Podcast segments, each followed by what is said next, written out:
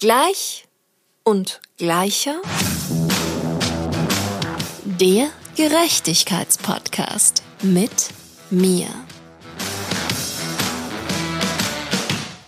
Hallo und allerherzlichst willkommen hier bei Gleich und Gleicher.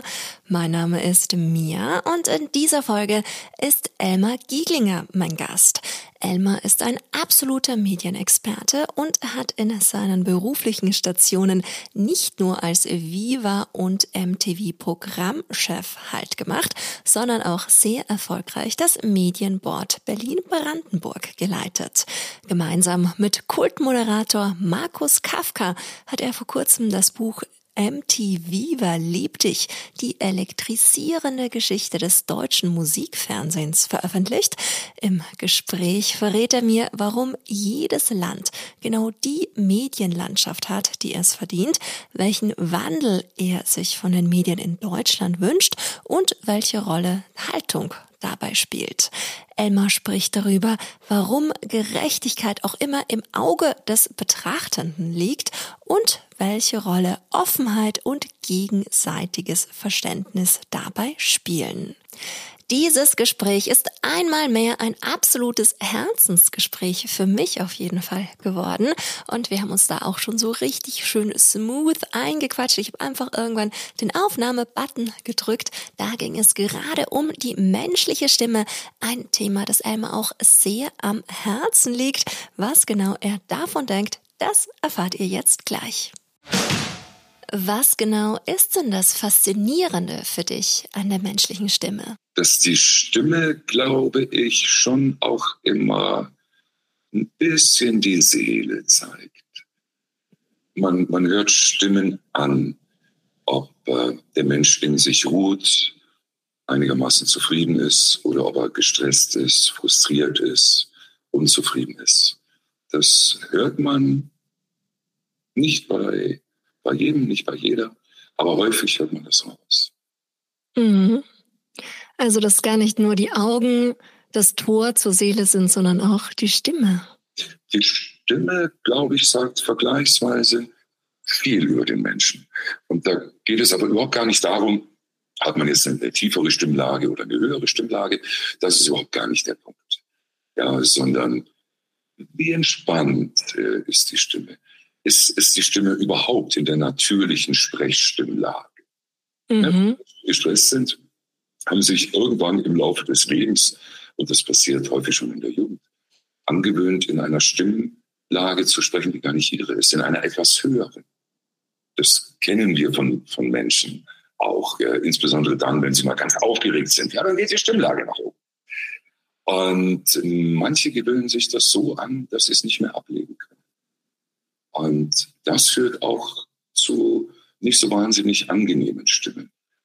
Ich bin der Meinung, dass wenige Ausnahmen bestätigen wie immer die Regel, dass kein Mensch eine unangenehme Stimme hat. Es gibt aber Menschen, die in, eben nicht in der natürlichen Sprechstimmlage sprechen. Und dann klingt es unangenehm. Hm. Auch dringlich. Ja, und das hat ja auch eigentlich auch total viel so mit Selbstfindung zu tun die eigene Stimme zu finden und dann auch entsprechend vielleicht auch irgendwann für Themen einzustehen, die der Person wichtig sind, oder? Ja, ja. Ja, also man darf jetzt auch nicht äh, zu viel hineininterpretieren. Aber natürlich, klar, da kann ich dir nicht widersprechen. Ja, ich erinnere mich noch sehr genau an meine Sprecherinnen-Ausbildung. Und da war es ja schon so auch eine andere Art der Aussprache und nochmal ein ganz anderes Kennenlernen auch von diesem Organ, was ja so allgegenwärtig ist. Und dann aber eben so ganz unterschiedliche oder so facettenreich einsetzbar ist, was ich am Anfang gar nicht für möglich gehalten hätte.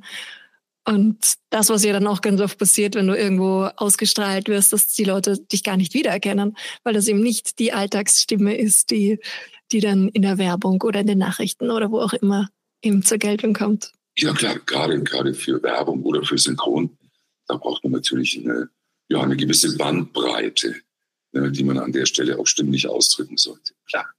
Und das ist häufig damit verbunden, gerade so in der Ausbildung, dass man über den eigenen Schatten ein bisschen springen muss. Ja, Manchen fällt das verhältnismäßig leicht, andere tun sich sehr, sehr schwer damit, auch mal in eine Rolle zu schlüpfen, ganz bewusst in eine Rolle. Ja. Wobei der Kern meines Trainings eigentlich immer auf Authentizität beruht. Das ist wichtig. Ja, also jetzt fernab. Das eine ist im Rollenschlüpfen für eine bestimmte Aufgabe. Fern. Aber ansonsten, und das ist auch meine ganz klare Meinung, zum Beispiel in der Moderation, geht es unbedingt um Authentizität. In dem Moment, in dem man authentisch ist, ist man glaubwürdig. Und wenn man glaubwürdig ist, dann kann man auch überzeugen. Völlig egal an der Stelle, worum es geht. Und deswegen ist mir ganz, ganz wichtig, nicht diese 0815 Sprechausbildung, so und so und so hat der Sprecher, hat die Sprecherin zu klingen. Völliger Bullshit in meinen Augen. Nein, es geht um die individuelle Persönlichkeit. Es geht um Authentizität. Oh, weil klar, das ist ja auch am Ende das, was zählt. Ich habe ich hab auch diese Erfahrung gemacht, dass wie ich begonnen habe zu moderieren, habe ich mich immer ganz, ganz, ganz an den Texten, an den Inhalten, die mir auch so ein bisschen zugespielt worden sind, festgehalten und habe immer meine ganz, ja, detailliert ausgearbeiteten Moderationskarten in der Hand gehabt, die ich dann im besten Fall auch noch auswendig gelernt habe. Und irgendwann kam dann der Moment, wo ja, wo ich mich davon gelöst habe und wirklich nur im, in dem Moment war und das auch dann in dem Moment dieses Moderieren ganz anders wahrgenommen habe, weil du wirst ja dann auch dadurch zum Medium, in dem du die Stimmung aufgreifst, mit dem Publikum interagierst, wenn es jetzt eine Live-Show ist zum Beispiel. Und ich dann auch festgestellt habe, hey, die Leute, die schmunzeln, die lachen, ich bin lustig, ich bin unterhaltsam, auch so Qualitäten an mir selbst feststellen durfte, die mir so im Alltag gar nicht bewusst waren. Und von diesem einen Schlüsselerlebnis, was ich da hatte, ähm, was auch lustig war, weil das war so eigentlich gar nicht gebrieft und total schlecht vorbereitet und dann aber trotzdem die beste Moderation, weil eben das alles nicht da war. Das versuche ich mir seitdem immer auf die Bühne zu holen. Ja, unbedingt richtig, klar. Ich meine, das Schlimmste, was man tun kann, völlig egal in welcher Situation, ist auswendig lernen. Ja, weil genau an der Stelle verlierst du auch deine Authentizität. Und es geht dir nur im Weg um. Und wenn du Dinge auswendig lernst und dann an einer Stelle mal kurz den Faden verlierst, dann bist du auch komplett raus. Ja, klar. Das will ich lernen, um Gottes Willen, niemals machen. Ja, mit, mit Stichpunkten arbeiten hier und da, ja, Karteikarten oder ähnliches dabei zu haben, um sich im Notfall, wenn man dann wirklich mal den Faden verliert, auch orientieren zu können. Fein, wunderbar, unbedingt zu, zu empfehlen. Auswendig lernen. Der größte Fehler. Okay, niemals und wieder auswendig. Das ist super anstrengend, macht auch keinen Spaß. Ja, ja es ist voll anstrengend. Um Gottes Willen. Ja, ja. es macht es nicht besser. Ganz im Gegenteil. Ja, ja, ja, es ist echt lustig, dass wir jetzt darüber sprechen, weil ich bin nämlich morgen in einer neuen Situation gefordert, wo ich nicht nur, äh, wo ich nicht moderiere, sondern wo ich eine Laudatio bei einer Preisverleihung halten darf. Und da war ich so, okay, es ist nochmal was anderes. Und ich war kurz, ich habe mir was ganz Emotionales überlegt, einen sehr emotionalen Text geschrieben, dann kurz überlegt, lerne ich dir uns auswendig und jetzt weiß ich aber auf gar keinen Fall. Würde ich dir, wie gesagt, gar nicht empfehlen. Unbedingt nicht. Nein. Okay. Okay, dann wird's viel authentischer. Mhm. Ja, ja, schön. Wie ist das bei dir gekommen? War das auch schon zur Musikfernsehzeit so, dass du die ModeratorInnen dann auch dahingehend gecoacht und beratet hast? Also ich habe natürlich viel auch mit den Moderatoren gearbeitet. Wobei die operative Arbeit mit den Moderatoren, die habe ich selten übernommen. Dafür hatten wir dann auch einen, einen Sprechtrainer oder einen Moderationstrainer äh, im Haus. Aber natürlich habe ich die Moderatoren immer sehr genau beobachtet. Und Natürlich habe ich mit den einzelnen Moderatoren und Moderatorinnen dann, dann schon auch mal gesprochen, wenn ich dachte, ah, irgendwas geht gerade nicht in die richtige Richtung. Ah ja, okay. Ja, damit habe ich mich logischerweise immer beschäftigt. Im Musikfernsehen waren die, die Moderatoren und Moderatorinnen ja, oder haben eine ganz herausragende Rolle gespielt. Sie waren das Gesicht des Senders. Und wichtig war an der Stelle ja auch, dass die, die Moderatoren und Moderatorinnen im Musikfernsehen nah an den Zuschauern, ja, auf Augenhöhe äh, moderiert haben. Und ich glaube, auch deswegen sind so viele der, der damaligen Schäfchen ja heute noch sehr aktiv und heute noch sehr erfolgreich. weil sie ein Stück weit auch eine, eine Beziehung aufgebaut haben, aufbauen konnten. Ja, zu den, zu den Zuschauern und, und Zuschauerinnen. Also die Moderatoren haben auf jeden Fall im Musikfernsehen eine deutlich wichtige Rolle gespielt als, als bei anderen Sendern. Und dann häufig, hm, ich sage das gerne mal so ein bisschen herablassend und nein, ist tatsächlich auch so, wo man dann über so Sprechpüppchen stolpert, wo man äh, nach fünf Sekunden sieht, okay, da wird der Teleprompter schick abgelesen und da hat man alles so gelernt, wie man es 0815-mäßig lernen sollte. Stichwort Körperhaltung, Mimik, Gestik, bla bla bla. Aber da ist keine Persönlichkeit dabei, da ist nichts Besonderes dabei, da ist keine Haltung dabei. Und so ist langweilig. Hm. Ja, absolut. Finde ich auch total langweilig. Ich weiß noch, ich habe halt dadurch auch eingeimpft, dass ich eben diese absolute Generation Musikfernsehen ähm, gerade noch so wahrscheinlich bin ähm, auch diesen, diesen extremen Wunsch von einer Musikfernsehmoderatorin immer schon in mir drin gehabt. Und als ich dann eben beim Fernsehen meine ersten Erfahrungen gemacht habe und eben genau das gesehen habe, so wie du es eben beschrieben hast, sofort am Absatz kehrt gemacht und gleich wieder in eine andere Richtung spaziert. Weil es damals eben, als ich soweit war, genau dieses Musikfernsehen, von dem ich jetzt auch wieder in eurem tollen Buch lesen durfte, eben leider, das war ja 2009, ähm, nicht mehr in der Form gab. Und ja, irgendwie bin ich immer noch auf der Suche danach. Ja, ja, ähm, ja gut, ich meine 2009, ja, da gab es schon nicht mehr wahnsinnig viel. Da gab es noch ein bisschen was, aber, aber nicht mehr viel. Nee, nee, die schönen Zeiten und die auch für die, für die Zuschauer und Zuschauerinnen interessanten und spannenden Zeiten, die waren ein bisschen vorher. Ja. Mhm. Ja, aber bei dir ist es ja dann trotzdem total spannend weitergegangen bei deiner Zeit dann beim Medienboard. Du warst ja immer, also wenn man sich jetzt auch so dein Leben anschaut, immer so dieser Visionär, der auch Dinge verändert hat und ja, dieses, diesen Wandel auch einfach vorgelebt und immer so dieses, ja, dieses irrsinnig inspirierende so in die Medienlandschaft hineingetragen hat. Danke dir sehr, danke dir sehr. Also ein viel größeres Kompliment kannst du mir tatsächlich nicht machen, weil das wirklich auch immer mein Ansatz war, Dinge zu bewegen, was, was immer ich gemacht habe, wo immer ich war, ich wollte Fußstapfen hinterlassen. Und das ist mir jetzt auch nicht, nicht immer so gelungen, aber unterm Strich hier und da schon. Und ansonsten, wie heißt es, war ich stets bemüht. Du, und wenn man jetzt schon so viel erreicht hat, also von außen jetzt aus meiner Perspektive her betrachtet, gibt es noch etwas, wonach du heute strebst? Ja, unbedingt. Also ich arbeite unglaublich gerne auf der einen Seite einfach mit, mit Menschen. Ich begleite Menschen gerne auf ihrem Weg, insbesondere auf dem beruflichen Weg. Und ich bin immer noch fasziniert davon, Dinge zu verändern, gegebenenfalls Grenzen neu zu definieren, neue Dinge zu, zu entdecken, um an der Stelle eben auch vielleicht das ein oder andere Unternehmen ja ein Stück weit ja, dahin zu bringen, sich ein bisschen mehr zu trauen. Mhm. So raus aus, aus dem Hamsterrad und jetzt denkt man das Ganze mal quer. Jetzt überlegen wir mal, welche anderen Ziele könnten denn vielleicht an dir gegebenenfalls heute noch gar nicht gedacht, die aber mhm. eventuell in ein, zwei, drei, vier Jahren ähm, den entscheidenden Unterschied machen könnten.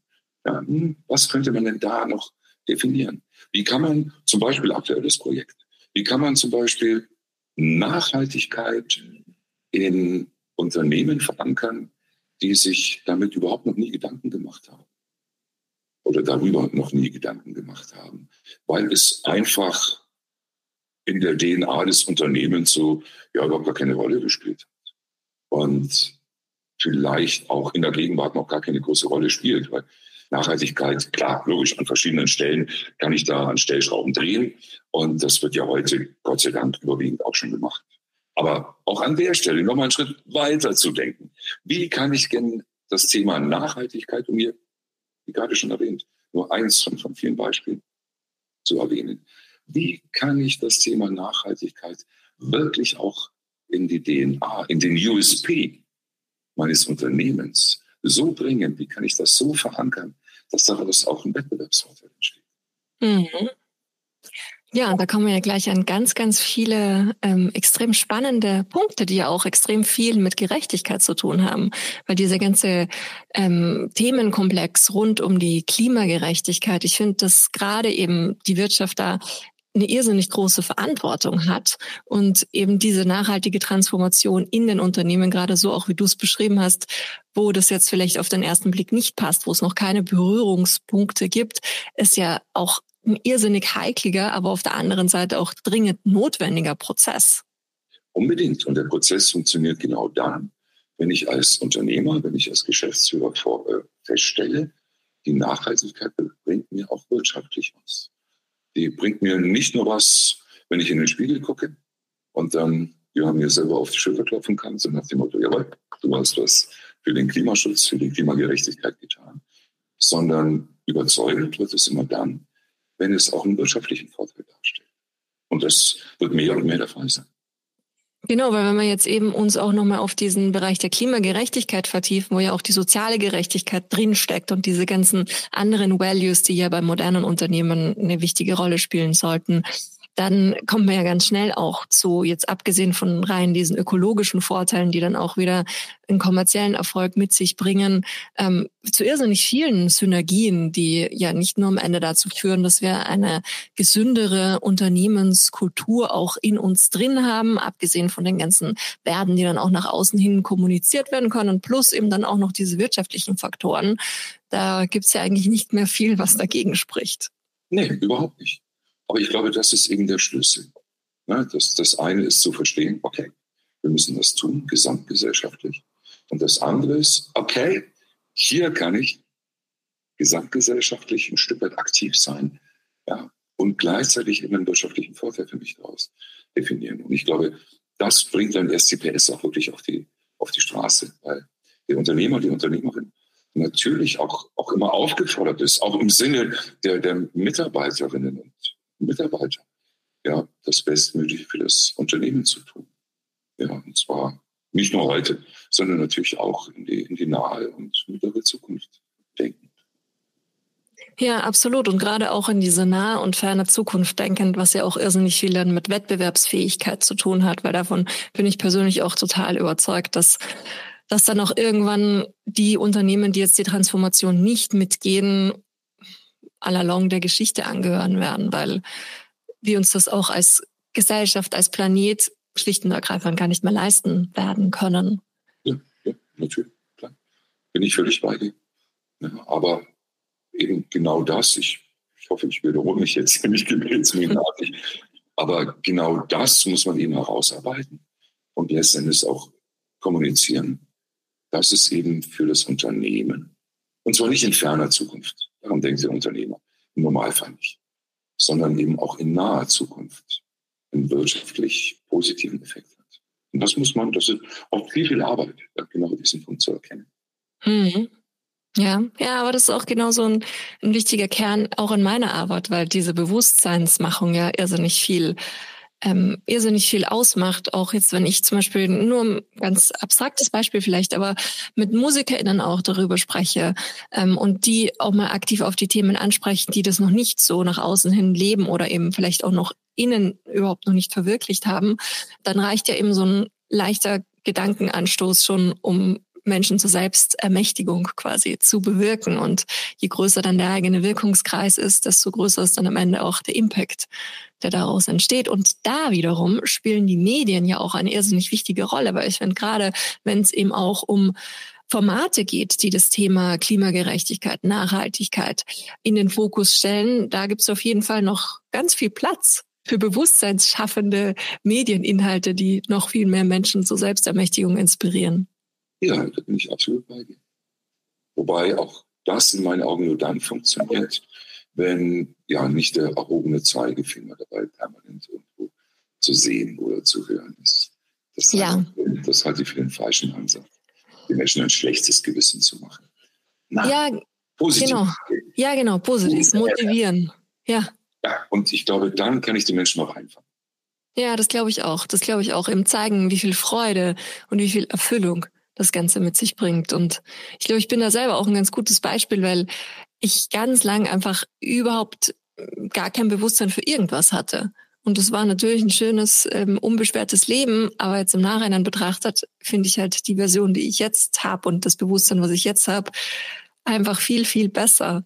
Und deswegen halt auch dieser Wunsch, maximal viel Bewusstsein bei anderen zu schaffen. Ja, ja, kann ich gut nachvollziehen. Ich habe mir da lange auch überhaupt gar keine Gedanken darüber gemacht. Es jetzt mehr und mehr mit großem Spaß zu tun. Ja, beginnend bei, was weiß ich, Ernährung. Ja, an der Stelle kann man ja auch schon viel machen. Und gleichzeitig nicht auf Genuss verzichten zu müssen. Ich bin ein Genussmensch. Ja. Ich, ich lebe gerne und ich versuche immer auch den, den Moment zu leben und mir keine allzu großen Gedanken zu machen, was, ja, mein Gott, was für Probleme könnten irgendwann mal hier oder da auftauchen. Und ja, und als Genussmensch esse ich gerne, ich trinke gerne. Und ja, und stelle so seit einigen Jahren fest, dass man sich deutlich nachhaltiger ernähren kann. Ähm, und gleichzeitig null, überhaupt gar nicht, auf Genuss verzichten zu müssen. Ja, mhm. ja auch, auch, hier wieder so, glaube ich, ist mein typischer Ansatz, so der, der positive Ansatz. Ja. Was habe ich eigentlich selber davon? Ja. ja, voll. Was habe ich eigentlich selber davon? Ich finde, Ernährung ist echt ein super gutes Beispiel, weil gerade auch so diese ganzen ungesunden und umweltunfreundlichen verarbeiteten Lebensmittel kann sie halt einfach viel besser und viel günstiger selber machen. Und da gibt es ja auch eine Million andere Beispiele, auch wie Genuss entsteht und trotzdem auch ein Mehrwert für die Umwelt, für die Umwelt und fürs Umfeld entsteht, indem ja, wir eben bei uns selber anfangen, genau, immer wieder so zurückzukommen zu diesem, ja, hey, ich habe auch einen Impact, ich brauche jetzt nicht warten auf irgendeine Politik, die mir irgendwelche Regeln vorsetzt, sondern ich kann jetzt schon handeln. Ja, unbedingt. Und die Politik, die dann allzu starke Regeln aufstellt, da es ja vor Jahren mal die, die Diskussion von, ich in Kantinen an einem Tag nur veganes Essen oder so. Also das sind die Menschen nicht mit. Ja, mit, mit Verboten kriege ich die Menschen nicht. Ja, aber wenn ich regelmäßig eine zum Beispiel vegane Alternative anbiete in den Kantinen und die Menschen sagen, hey, das schmeckt ja genauso gut oder vielleicht sogar besser, dann kriege ich die Menschen. Auch hier wieder im positiven Sinne mitnehmen und von Verboten prinzipiell halte ich ja nicht viel. Ja, ja, ich auch nicht. Total. Ich ähm, darf auch so nachhaltige kulinarische Touren kuratieren. Und da beobachte ich das auch mit sehr großer Freude, dass genau dieser vegane Standard in den Küchen immer mehr und mehr Einzug hält. Und zwar ohne, dass das irgendwie gekennzeichnet wird, sondern dass die, die Wert auf Nachhaltigkeit legen, dass wirklich so diese Kennzeichnungen so sind für die Leute, denen das halt wichtig ist, die sich so ernähren, aber dass es alle anderen einfach auch mitnimmt und dann eben wirklich die meistverkauften Gerichte auch die sind, sind, die vegan und regional und saisonal sind, einfach weil die halt entsprechend angeboten werden und das gar nicht so dieser übermäßigen Kommunikation ähm, bedarf, sondern da halt dann am Ende wirklich der Geschmack, der Genuss entscheidet und das ja dann wiederum das Ganze auch wieder wirtschaftlich macht. Ja, genau, genau. Ja, da schließt sich der Kreis. Ja, jetzt haben wir schon so schön ähm, herumphilosophiert um das große Thema auch dieses Podcasts, was ja Gerechtigkeit ist. Einmal erzähl mal, was ist denn für dich Gerechtigkeit? Was bedeutet dir dieser Begriff? Was löst das in dir aus? Gerechtigkeit ist mir, ist mir sehr wichtig. Ja, bin ich jetzt ein Gerechtigkeitsfanatiker? Ja, ein Stück weit irgendwo schon. Ähm, in dem Moment, in dem ich mich verarscht fühle, also ungerecht behandelt, völlig egal in welcher Situation, völlig egal ob privat oder beruflich, ähm, da kriege ich relativ schnell Schaum vom Mund. Und dementsprechend gut kann ich das nachvollziehen, wenn es anderen auch so geht. Und dementsprechend versuche ich schon einigermaßen hm, gerecht durchs Leben zu gehen. Aber das klingt jetzt schon wieder so, Gottes Willen, gerecht durchs Leben gehen. Gehe ich wirklich zu 100 Prozent gerechtes Leben? Ich weiß nicht. Ähm, auch an der Stelle. der, der Mitarbeiter war stets bemüht. Gleichzeitig, was ist gerecht? Hm. Kann man das so pauschal beantworten? Ich halte das für schwierig. Gerechtigkeit hat logischerweise viel mit Fairness zu tun, hat viel damit zu tun, dass ich von anderen nicht Dinge verlange, die ich von mir selber nicht verlangen würde. Ja, das halte ich für so einen ganz entscheidenden Punkt. Und zwar sowohl im, im privaten Umfeld wie auch im, im beruflichen Umfeld. Und ansonsten liegt natürlich Gerechtigkeit, glaube, das darf man auch nicht vergessen, gerne mal im, im Auge des Betrachters auch. Was für den einen absolut gerecht ist, mag ja für den anderen auch die andere direkt daran Beteiligte gar nicht so gerecht erscheinen. Also Beispiel, wenn man jetzt als, als, als Geschäftsführer, wenn man Entscheidungen trifft, ähm, welches Beispiel nehme ich denn gerade? Okay, es geht um eine interne Beförderung. Und es gibt also eine Freistelle. Und darauf bewerben sich, sagen wir mal, drei interne Mitarbeiter, Mitarbeiterinnen. Dann bin ich als Geschäftsführer, als Verantwortlicher. Dann beschäftige ich mich damit, mache mir eingehende Gedanken, um letzten Endes nach bestem Wissen und Gewissen zu entscheiden, okay, er oder die Kandidatin ist für die Position die geeignet. Habe ich also in meinen Augen eine im Sinne des Unternehmens und somit auch im Sinne der Mitarbeiter und Mitarbeiterinnen gerechte Entscheidung getroffen. Die Bewerber, die ich aber abgelehnt habe, die die Beförderung nicht bekommen, sehen das natürlich im Einzelfall ganz anders und denken sich, Stichwort, Fremdwahrnehmung, Eigenwahrnehmung, und denken sich an der Stelle, vielleicht ist er völlig ungerecht. Ja, ich bin doch viel geeigneter für die Position. Ja, was wird denn da schon wieder gemauschelt? Und, und, und. Weißt du, was ich meine? Ja, absolut. Ja, ähm, ja, Gerechtigkeit liegt schon auch hier und da im Auge des Betrachters.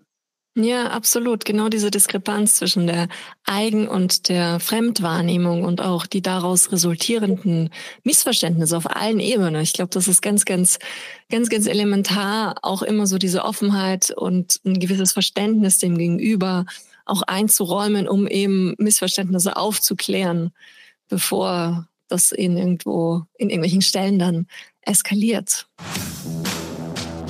Stairway to Equality.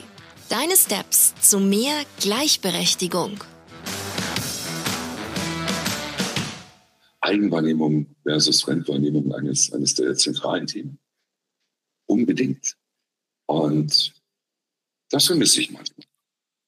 So dieser, zumindest der Versuch, sich mal kurz in den anderen Menschen hineinzudenken. Mhm. Das wird oftmals nicht getan. Man, man hat so seinen Standpunkt, Punkt. Ja. Mhm. Und es würde vieles, auch in der Kommunikation, deutlich vereinfachen, wenn man sich ein bisschen die Zeit nimmt, sich in den anderen Menschen hineinzudenken. Gar nicht, um deswegen zwingend Entscheidungen anders zu treffen, sondern im Kern einfach, um die Menschen auch zu verstehen. Das hm. ist eigentlich die Beweggründe für das, was da getan wurde oder auch nicht getan. Hm. Ja, und das ist ja eigentlich auch schon ein hervorragender Stairway to Equality. Das ist hier auch eine Kategorie in dem Format, wo es darum geht, was sind so kleine Tipps und Tricks, wie wir selber für mehr Gerechtigkeit in dieser Welt sorgen können. Und da ist ja dieses Verständnis der oder des Gegenüber mehr durchzubringen, mehr einfach mehr zu etablieren, mehr ein Bewusstsein zu haben, schon ein, eine super Verhaltensempfehlung, oder? Was meinst du? Unbedingt. Unbedingt. ich glaube, das ist an, an sehr vielen Stellen sehr hilfreich. Mhm. Weil ja, noch um Kommunikation eben geht. Ja. ja. Wie kommuniziere ich mit anderen Menschen? Das ist auch so ein Thema, mit dem ich mich viel beschäftige. Mhm. Und warum kommuniziere ich so oder so mit den einzelnen Auch ein sehr, sehr wichtiges Thema. Und das hat genau damit zu tun sich hier und da mal ein bisschen die Zeit zu nehmen, sich auch in andere hineinzudenken. Fällt dir, ähm, was die Kommunikation betrifft, fallen dir dann noch mehrere Aspekte ein, die wir berücksichtigen dürfen, um ein gerechteres Miteinander zu finden? Ein weiterer Punkt, der mir sehr wichtig ist, ist Offenheit. Offene Kommunikation.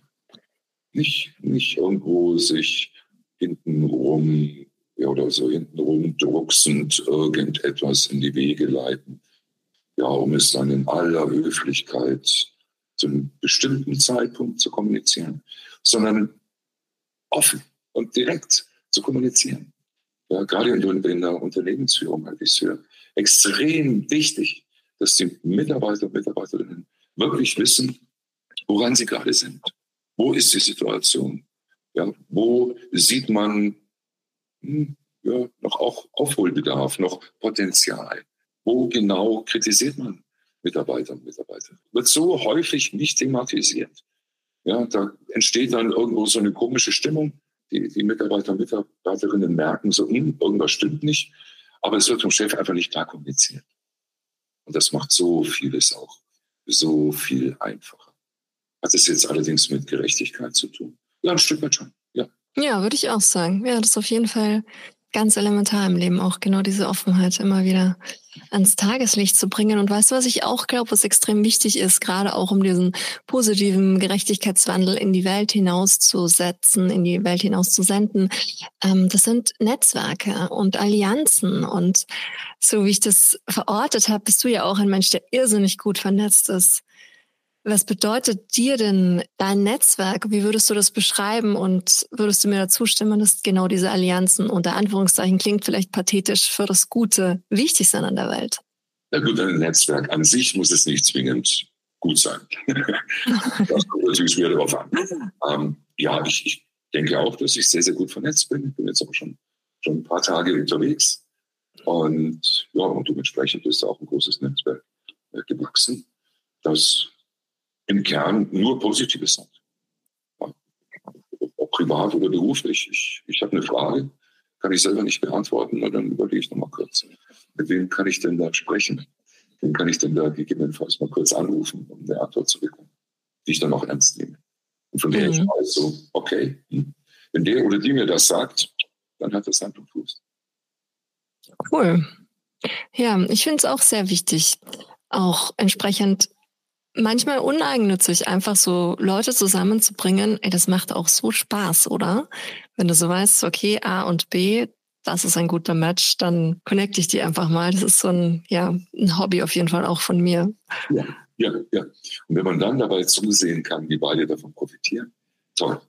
Ja. Das hat ja. was damit zu tun, Menschen ein Stück weit auf dem Weg zu begleiten. Wobei an der Stelle bitte, ich möchte nicht, dass ich hier falsch verstanden werde. Also ich bin ja nicht der der goldene Samariter, der engelsgleich durch, äh, über, über die Erde wandelt. Also, nee, garantiert nicht. so, so zum 100% Gutmenschen tauge ich nicht. Ja, aber. Bin Kommunikation wieder zu offen. ja, aber wer, wer tut das schon? Weil ich glaube, genau dieses Undogmatische, dass wir eben nicht perfekt sind und dass es aber trotzdem, meiner Meinung nach, möglich sein sollte, sich für gewisse Themen einzusetzen, auch ein Bewusstsein dafür zu haben, dass ich nicht in jeder Hinsicht perfekt bin, aber trotzdem mir einen Wandel wünsche und vielleicht einfach das System, das es gerade in dem Moment nicht hergibt, dass ich das auch so 100 Prozent in jeder Einzelheit so auslebe, wie ich es mir vielleicht vorstelle oder gelernt habe oder von anderen höre. Ich glaube, es ist ganz wichtig, so ein Verständnis, wo wir wieder dabei sind, genau dieses in den anderen, in die andere rein zu versetzen, dass das einem so wichtig ist. Ja, ja. Und sich nicht zu verurteilen. Auf alle Fälle.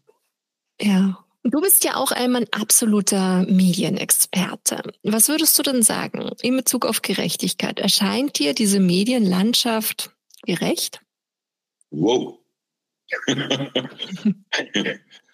die Medienlandschaft. Muss ich nachfragen, wie, wie, wie genau meinst du das?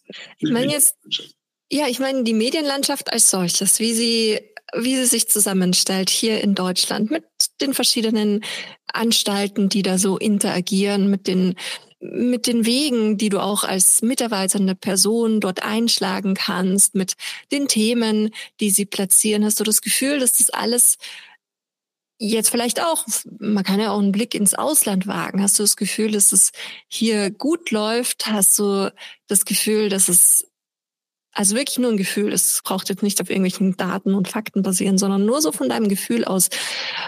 Gibt es da Dinge, die du dir wünschst, dass sie sich ändern würden? Oder findest du, es gut so, wie es ist gerade? Also verglichen mit, mit anderen Ländern bin ich über unsere öffentlich-rechtliche Struktur sehr froh. Ja, hier im Buch, das ich mit Markus Kafka geschrieben habe, kritisiere ich die öffentlich-rechtlichen ja auch. Ähm, wobei, das, wobei die Kritik überwiegend in den 80er, 90er, 0er Jahren äh, liegt. Und mittlerweile bin ich, wie gesagt, sehr, sehr froh über die öffentlich-rechtliche Struktur, die, die wir hier haben. Unbedingt. Und das ist nichts äh, nichts Alltägliches. Also das, so häufig gibt es das nicht auf der Welt. Ansonsten Gerechtigkeit. Hm. Jedes Land hat die Medienlandschaft, die es verdient. Definitiv, weil die Medien, die kon konsumiert werden, geguckt, gehört, gelesen, wie auch immer, die sind erfolgreich und die bauen weiter auf und aus. Das ist jetzt vielleicht eine Art betriebswirtschaftliche Darstellung, aber de facto ist es so. Wenn sich einfach für bestimmte Themen und für bestimmte Medien die Menschen nicht interessieren, dann sterben die Medien. Punkt. Da, wo keine Zielgruppe, da kein Medium. Und dementsprechend äh, ja, hat jedes Land erlebt. Nicht nur die Politik und die Regierung, sondern auch die Medienlandschaft, die es verdient. Ja, und wenn man das jetzt dann noch weiter spannt, diesen Gedanken, es spiegelt ja dann auch auf der anderen Seite diese Gesellschaft auch sehr, sehr gut wider und eigentlich dann auch genau die Formate, die am meisten konsumiert werden. Richtig, ne? wie gesagt, das ist jetzt alles mhm. sehr, sehr mainstreamig gedacht, meine ich aber gar nicht nur Mainstream. Ja, weil ich, das eine Medium braucht, was weiß ich, 10% Marktanteil, das andere ist mit einem halben Prozent wirklich. Und in diesem halben Prozent oder ein Prozent oder zwei Prozent, da kann ich mir natürlich, da kann ich mich wirklich was trauen. Und du hast, glaube ich, so zwischen den Zeilen auch gefragt, was würde ich mir anders wünschen? Ich würde mir unbedingt anders wünschen, oder ich würde mir, ich formuliere es jetzt mal anders, ich würde mir mehr Mut wünschen und mehr Haltung wünschen. Das, was mich immer angetrieben hat. Ähm, zu gucken, wie weit kann man eigentlich an bestimmten Stellen gehen? Ja, wo genau ist die Grenze? an der ich dann tatsächlich auch gegen die Wand laufe. Die, aber dieser Versuch, Grenzen neu zu definieren, mutig zu sein, zu experimentieren, dabei auch eine gewisse Haltung, nahezu egal erstmal in welche Richtung die geht, zu bewahren, das halte ich auf der einen Seite für extrem wichtig und auf der anderen Seite, das fehlt mir auch ein bisschen. Hm. Okay, Mut und Haltung. Ja, Genau, ich finde auch, das ist etwas, was es, was es auf jeden Fall nicht nur in der Medienlandschaft, aber ganz besonders da braucht. Ja, ja. Und Stichwort Hörfunklandschaft. Ja, ähm, irgendwann scheinen sich all die Radiosender darauf verständigt zu haben, dass der Zuhörer, die Zuhörerin keine Worte möchte. Oder beziehungsweise diejenigen, die noch ein bisschen Inhalt möchten, die möchten sich doch noch bitte mit Deutschlandfunk oder Inforadio oder oder beschäftigen. Und auf nahezu allen anderen Wellen, ja, da darf man dann halt nicht mehr als, kommt es drauf an, 1,30, 2,30, die ganz besonders, haha, in Anführungszeichen mutigen, sogar vier Minuten Wortbeiträge, hey, am Stück. Und jo, das, auf der Stelle fehlt mir der Mut und da fallen mir tatsächlich nur wenige Beispiele ein, die den, die den Mut haben, den ich an der Stelle insbesondere bitteschön auch bei den Öffentlich-Rechtlichen gerne hätte. Und mhm. Radio 1 ist da aus, aus meiner Sicht so das, das tolle Beispiel, dass sowas auch funktionieren kann. Ja, auch mit einer mutigen Musikausrichtung. Aber wie viele Beispiele gibt es darüber hinaus in der deutschsprachigen Radiolandschaft? Mir fallen nicht viele ein. FM4 vielleicht noch, um nach Österreich zu schauen? Ähm, ja, ja, gut, ich, ich lebe ja gar nicht weit von, von Österreich entfernt. Die Grenze ist ja gerade mal 30 Kilometer äh, entfernt. Ja, ja, ja, FM4, FM4 wäre da auch nochmal so ein Beispiel, bin ich bei dir. Gleichzeitig FM4 ist mir, meine persönliche Meinung, da ist mir die Musik ja immer zu anstrengend. Ich mag anstrengende Musik, aber nicht die Form von anstrengender Musik, die ich auf FM4 höre. ja. ja, das ist ja wieder Geschmackssache, aber ja. Genau. okay, ja, spannend. Ja, ich glaube auch, das ist wichtig, dass sich da vieles tut und dass genau diese Offenheit, dass die sich noch weiter fortsetzt und in Kombination mit Mut und gegenseitigem Verständnis. Ja, und auch wieder, du, glaub, du merkst an den an verschiedenen Punkten hier spricht ein Geschäftsführer. Ja. Und auch das wieder Mut und Haltung und Differenzierung, Unterscheidung zu anderen aus purem Eigennutz. Nicht, weil es gerade gesellschaftlich angesagt wäre, sondern weil wenn alle das Gleiche in Grün machen, warum zum Teufel soll ich denn bei Radio? Ja, dafür habe ich doch Spotify äh, oder andere Streamingdienste. Ja, und dann mache ich mir, stelle ich mir mein eigenes Radioprogramm ohne Inhalte zusammen. Wird mir im Zweifelsfall oder mit nur ganz wenig Inhalten, ich kann ja auch Nachrichten reinprogrammieren in mein, in mein Spotify-Stream. Und dann habe ich im Zweifelsfall immer das Programm, das mir besser gefallen wird als das, was sich irgendjemand ausdenkt. Hm. Ja, wenn es nur um die Musik geht und nur um diese kurzen Dampfplauder-Moderationen. Braucht doch kein Mensch. Damit unterscheide ich mich doch nicht.